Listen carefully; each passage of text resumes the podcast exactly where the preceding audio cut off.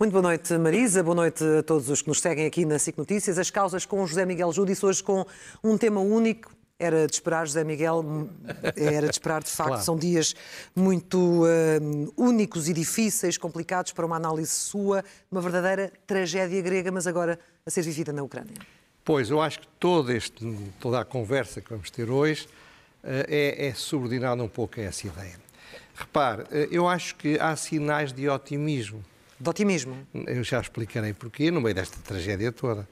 Isso é que leva alguns intelectuais, como o Harari, aquele famoso israelita, que deu uma entrevista muito interessante ao público ontem, creio, uhum. a dizer que Putin já está derrotado.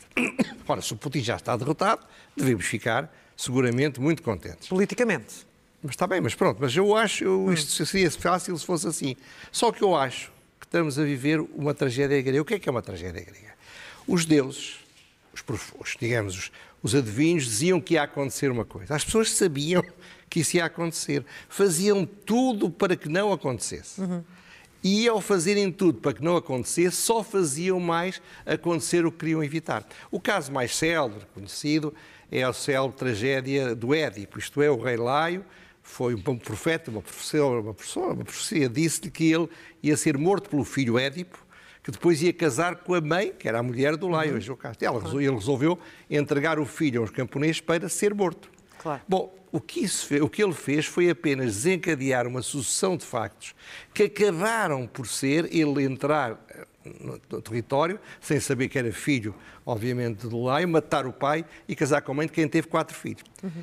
Ora bem, o problema aqui é que esta tragédia era uma tragédia horrível, uma tragédia familiar, muito dramática, sem dúvida, mas nós temos uma coisa que seguramente pior. Eu entendo que a tragédia que está anunciada não quer dizer que aconteça. É uhum. É, uma, é, uma, é uma guerra nuclear. Uma guerra nuclear. E nós não podemos olhar para isto com aquela condição, ideia muito portuguesa, vai acabar tudo bem. Uhum. Isto tem tudo para acabar mal e é disso que vamos falar hoje. E é esse risco que tem levado tantos países a agir pela primeira vez. Há muito tempo não víamos nada assim.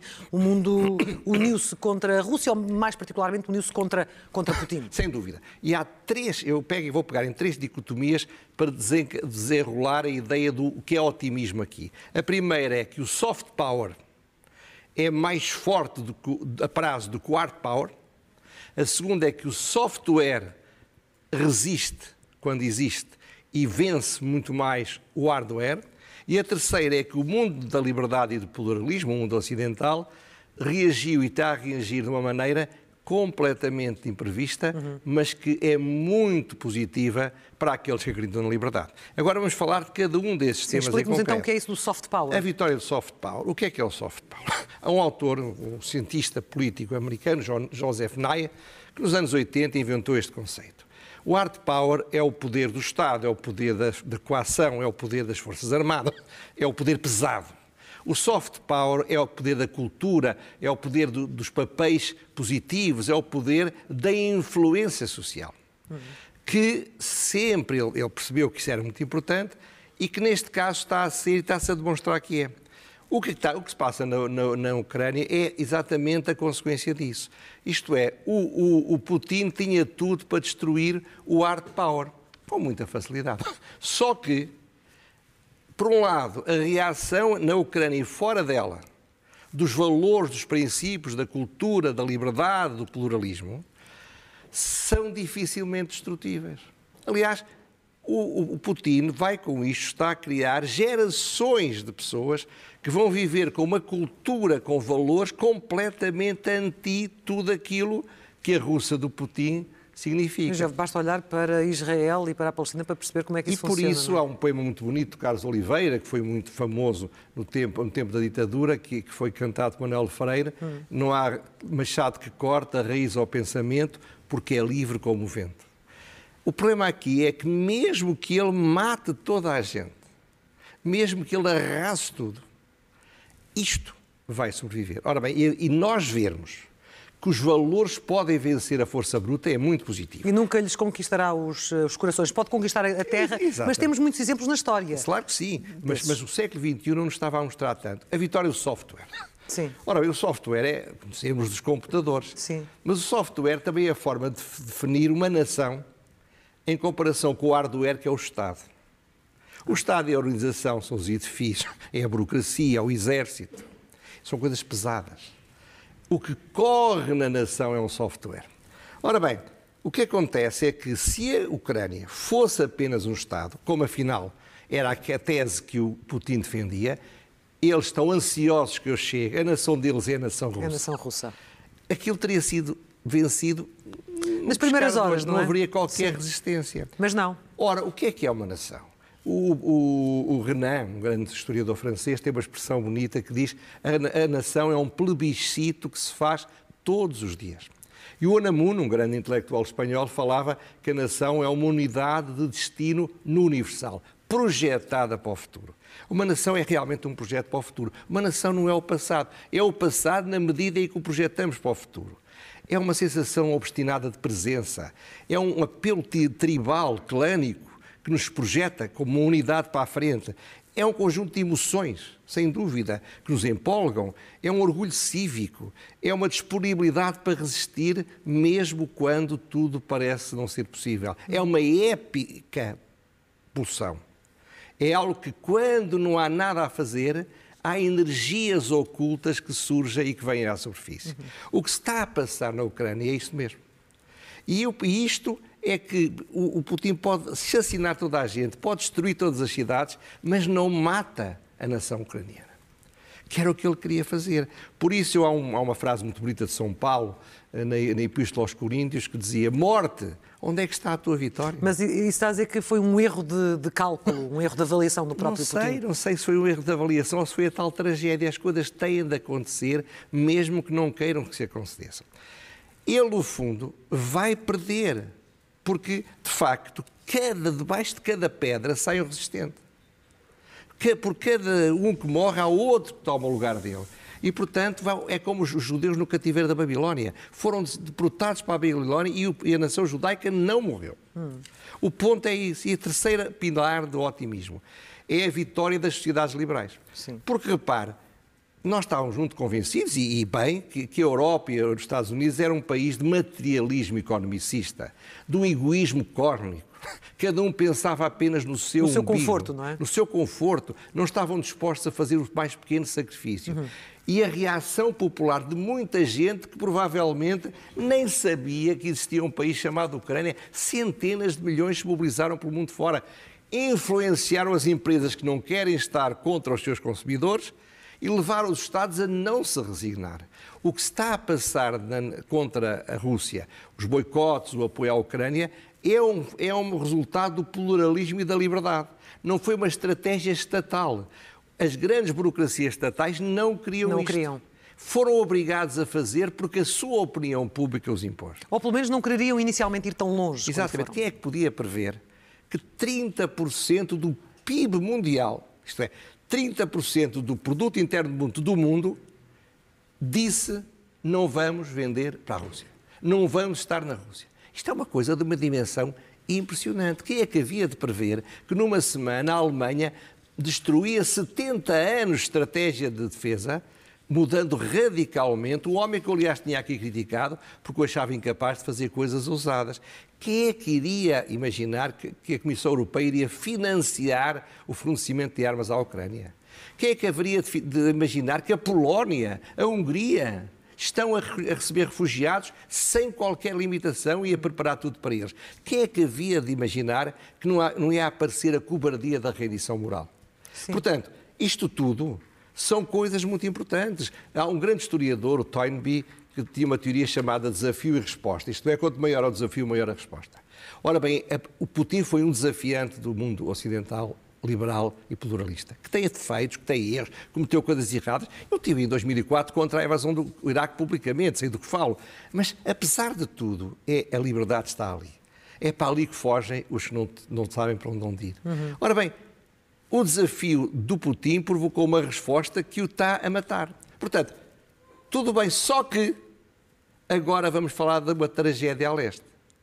E a tragédia é que há um sabor azedo que eu sinto, que é o sabor de uma tragédia que se avizinha. Eu estou a olhar para isto tudo, estou empolgado com isto tudo. Mas porquê? Porque de alguma forma esta pressão das sanções sobre Putin pode fazê-lo sentir-se mais encurralado e reagir com mais força ainda, ele agora que é um pária? Sem dúvida, mas em primeiro lugar, porque ele vai conseguir ganhar, isto é, ele vai destruir a Ucrânia. Mas isso não chegará. Ou vai levar a Ucrânia a render-se. Só que cada dia que passa com esta resistência, com estas mortes, com esta destruição e com esta violência, mais dificulta qualquer solução negociada. Ou pelo menos uma solução negociada que faça uma verdadeira paz. Portanto, por outro lado. Mas alguém vai ter que ceder ou não? Vai ter de ceder, mas o meu, o meu problema é que o cocktail maravilhoso da resistência nacional ucraniana e do, e do, e do soft power hum. das, dos cidadãos dos países livres prolongaram, obrigam a prolongar a guerra. Obrigam o Putin a ficar cada vez mais desesperado. O Hitler não foi diferente. O Hitler, na fase final, estava completamente desequilibrado, Sim. se é que não esteve sempre, mas dizia esta coisa: os alemães não merecem sobreviver. À humilhação da derrota. Isto é, porque não, está, não tinham estado à altura do que ele queria que eles tivessem. Estiveram, resistiram com milhões, miúdos de 10 anos, mas ele queria destruir a Alemanha, percebe? Isto não é racional. Isto são as tragédias. Ora bem, e não se pode construir paz sobre tanta dor. Resultado. Por outro lado, se a Rússia conseguir levar a uma rendição ou um acordo em que a Ucrânia não tenha outra alternativa que não ser deixar-se retalhar e perder na prática a sua independência, a opinião pública não vai tolerar que no dia seguinte, como prémio, as sanções económicas à Rússia claro. desapareçam. Ou seja, Ou seja, isto vai continuar a doer muito à Rússia, pelo menos bem, nesse campo. Sim. E não se esqueça que, assim como há um sentimento nacional na Ucrânia, que o Putin achava que não havia, há um sentimento nacional ou até imperial na Rússia. A chamada Mãe Rússia não é uma figura de retórica. O, o czar era chamado paizinho. Aí o, também há muito software. há também muito há muito software, software isto é, nenhum líder autocrata pode sobreviver a uma derrota. Portanto, ele não pode ser derrotado. Ele, pode, ele tem de pegar uma derrota para tentar fazer uma nova vitória. É o desespero dos ditadores, é o desespero dos autocratas, é o desespero do Hitler, dos Hitlers deste mundo. Ora bem, com base nisto, há o enormíssimo risco que nesta primeira fase o Putin, em vez de diminuir o apoio popular na Rússia, comece por ter mais apoio popular, porque ele diz aquilo, a eles, à população, aquilo que o PC diz e aquilo que o Bloco de Esquerda começou por dizer. Que eles é que são os alvos. Isto é um objetivo estratégico do complexo político ou militar dos Estados Unidos para destruir a Rússia. Mas isso já está neste momento a acontecer Ora, e bem, muita grande mas, parte da opinião pública está com ele. Enquanto ele tiver este apoio popular, se ele sentir que saiu mal da, da Ucrânia, é uma tentação irresistível, por um acaso, por uma provocação, por qualquer coisa, entrar num conflito num dos Estados Bálticos. Por colocar exigências à Letónia ou à Estónia ou até à Lituânia. Ora bem, e isso coloca um desafio enorme, porque ele faz isto pensando o Ocidente vai querer o apaziguamento. O Ocidente não vai querer morrer pela Lituânia ou pela Letónia. Portanto, se eu forçar um bocadinho, eles não vão aplicar o artigo 5 do Tratado do, do, do Atlântico, pois, que é o assalto, o ataque a um e o ataque a todos. Bom, mas se isso não for aplicado, nunca isso é mais, uma tragédia grega também. Por, exatamente. Por isso é que não haverá outra alternativa do que a NATO prolongar uma resistência usar instrumentos contra a Rússia, sobretudo agora que parece que a Rússia demonstrou, ou está a demonstrar, uma enorme ineficiência do seu próprio exército. Uhum. Ora bem, pode ser, mas não há bom senso, não há sensatez, Sim. não se consegue um equilíbrio. Então, em tantas vezes na história, houve povos e países que foram sacrificados, é a vida, a geografia é terrível. Seria assim se não fosse o software e o soft power. Seria assim se não houvesse uma opinião pública tão poderosa. E se não estivéssemos no século XXI, numa sociedade tão informada como aquela que nós E por temos. isso a tendência, a tendência que haverá na, na, no, no, no, Putin será uma tendência claramente para fazer aquilo que antes dele fez o, o Hitler, que antes do Hitler fez o Napoleão, que antes do Napoleão fez o Gengis Khan, isto é, e que é? Continuar permanentemente a radicalizar as suas posições. Mas, oh, José Miguel Júdice, onde é que isso nos leva à tal, à tal situação limite, que é um suicídio? Que é um suicídio. Mas não se esqueça, você e eu, e eu, e centenas ou milhares de milhões de pessoas, não faríamos o suicídio.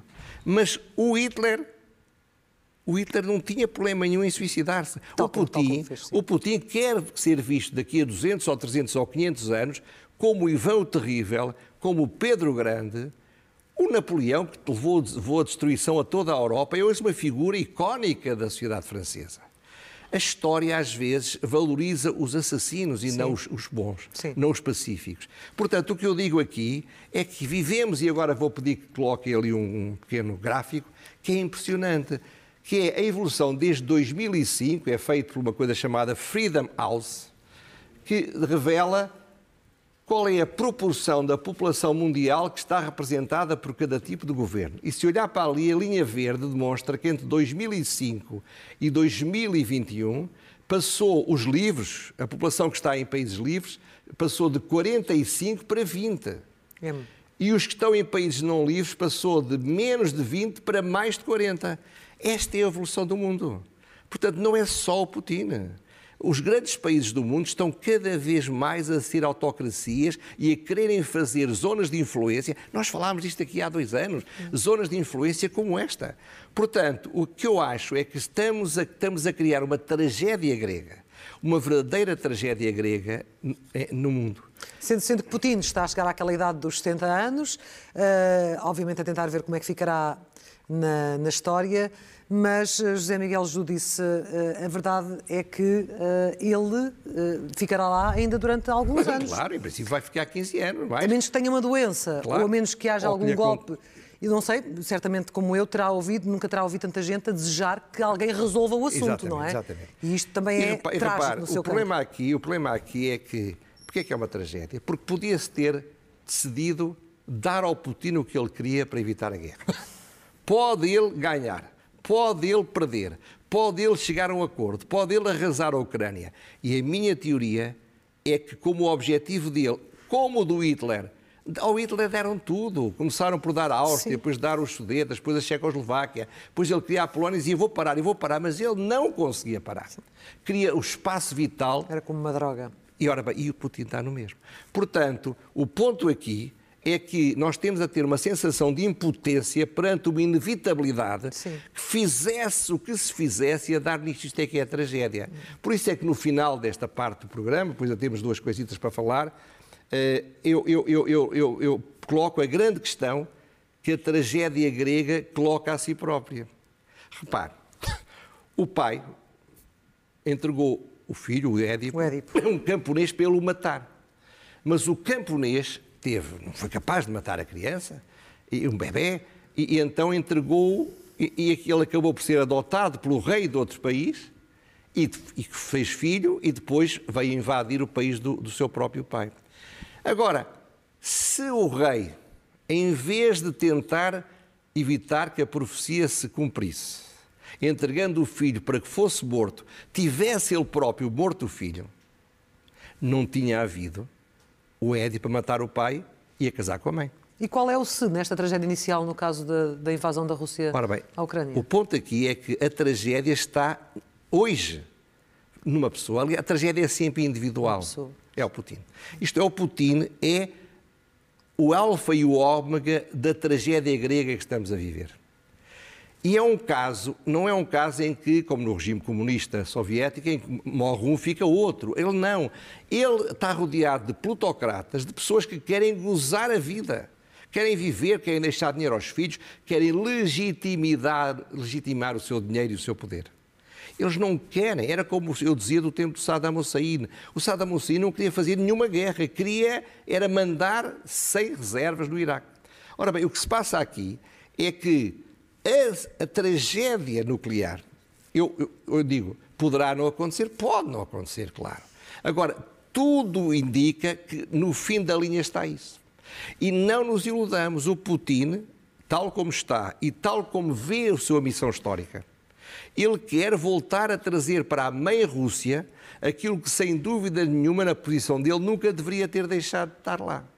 Ele quer voltar a ter a influência que tinha o Stalin em países que eram satélites e, portanto, eram meros, meros fantoches nas mãos do mundo. Hum. Essa é a sua missão histórica. Ele não se vai satisfazer com dois, dois pedaços da Ucrânia com a legitimação de que o crime é dele e com a desmilitarização da Ucrânia. O urso russo que ele é não se sacia com dois bocadinhos de carne. Precisa de mais sangue. E, portanto, faça-se o que se fizer, ele não vai parar. E nós podemos tentar pará-lo mais cedo ou mais tarde. O que eu vejo aqui é que se aprendeu com a lição do Hitler. Sim. Se se tivesse feito a Alemanha o que se fez ao, ao, ao, ao, Putin, se em vez de tentar apaziguar, dar-lhe bocados para ele ir mastigando, na convicção de que ele era racional e que não se ia destruir, querendo mais e querendo mais e querendo mais. Da grande mentira, claro. Porque estes homens são verdadeiros psicopatas. É- estes homens não são, não atuam, não pensam, não raciocinam em termos de uma vida terrestre, uma vista normal. Ele vive fechado num buraco. Ele pode ser o homem mais rico do mundo, segundo dizem, mas, mas não sai de casa. E paranoico não... com aquilo que lhe possam fazer, não e, é? Portanto, e, portanto, o ponto Para aqui, terminar.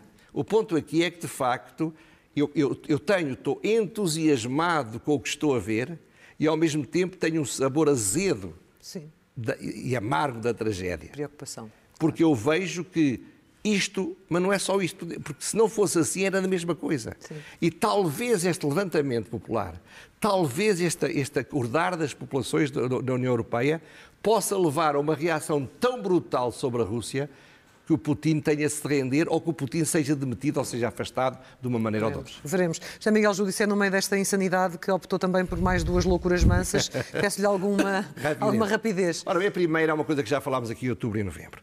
O Governo criou uma coisa chamada e-voucher para os combustíveis. Dava 5 euros a todos os consumidores que fossem meter gasolina mas não se aplica aos automóveis das empresas que servem para produzir, para trabalhar, para ganhar a vida, para dar emprego. Claro. Porquê? Porque o e-voucher só aceita o, o cartão de o número de identificação de pessoa de individual europeia. Agora, aumentaram 400% esse apoio. Ainda é mais louco que não se apoie as empresas. Eu sei que agora, hoje, o, o António Costa anunciou uma solução de não deixar continuar a aumentar o imposto. Mas ele está-se a esquecer que não aumentar o imposto é já ter um imposto brutal que foi criado numa altura em que, em que, o preço do petróleo era muito baixo. Uhum. As empresas estão a ser destruídas por esta carga brutal do combustível mais o imposto. Dizer que daqui para a frente não vai aumentar mais não resolve. Há uma segunda loucura que é, que é um bocadinho caricata. Aqui há duas semanas, aqui aliás na SIC, eu, eu, eu, eu, eu critiquei uma, uma opção que se via em toda a Europa de tratar a defesa como não tivesse nenhuma importância. E usava-se o Ministério da Defesa para pôr uma senhora. Sim, falámos sobre é isso. É evidente que há senhoras competentíssimas, claro. muito mais competentes que os homens. Ora bem, e, uh, parece que as redes sociais ficaram ao rubro a dizer que a coisa mais bonita que disseram de mim é que eu acho que as mulheres são seres inferiores. Bom, Ora bem, isto é um disparate, a minha vida prova o contrário desde sempre, mas sobretudo que fique muito claro, eu não acho que as mulheres sejam menos competentes. A minha experiência profissional demonstra-me exatamente o contrário. Mas na área da defesa? Eu não acho que as mulheres não possam ser excelentes ministros da defesa. O que eu vejo, e fui ver vários países da Europa, Europa para ministras da Defesa pessoas que não têm a mais pequena preparação em matéria de defesa. Também houve homens ministros da Defesa muito pouco competentes. O que eu acho é que é preciso dar às mulheres, e hoje é o dia, o dia da Mulher, é, é preciso dar às mulheres os ministérios mais importantes e não apenas aqueles que é preciso, como na altura o que é que era o Ministério da Defesa até, até, até à, à Ucrânia? Coisa que não servia para grande coisa. Uhum. Ora bem, o Dia da Mulher é isto. Eu, eu, eu, sou um grande adepto, sou um grande entusiasta de uma frase muito bonita do Aragon que diz: A mulher é o futuro do homem. E a mulher é o futuro do homem porque a mulher é o futuro da humanidade. Isto é, se nós conseguirmos valorizar os valores, os princípios, a maneira feminina de estar na vida, o mundo será melhor. Como é que seria a Rússia se hoje tivesse uma mulher presidente, como por exemplo a Moldávia, a Eslováquia, a Geórgia? Não, não quer dizer que não haja mulheres muito duras, mas. Se calhar estaríamos numa posição mas diferente. Mas é? o que eu estou a dizer. As características completamente absurdas de pessoas como o Putin vivem mal de uma mulher. E, portanto, eu a crítica que estava a fazer não era crítica às mulheres, era crítica a quem não dá às mulheres os lugares que ela merece, e eu falava ao caso, Ana Catarina Mendes sabe tanto de defesa como eu sei de bomba atómica. Pois. É preciso pô-la do governo, então põe-se no Ministério da Defesa. Arranjem um Ministério, numa área que ela saiba. Olha, Maria Carrilho sabia muito Maria de defesa, Carrilho por exemplo, era uma certamente uma, uma, excelente ser uma excelente ministra da Que infelizmente nos abandonou há pouco tempo. Muito obrigada, José então, Miguel até semana, muito obrigado. As causas. E que tudo esteja melhor para a semana. Esperemos. Regressam na próxima terça-feira. Agora vamos para o intervalo e depois está de regresso a edição da noite.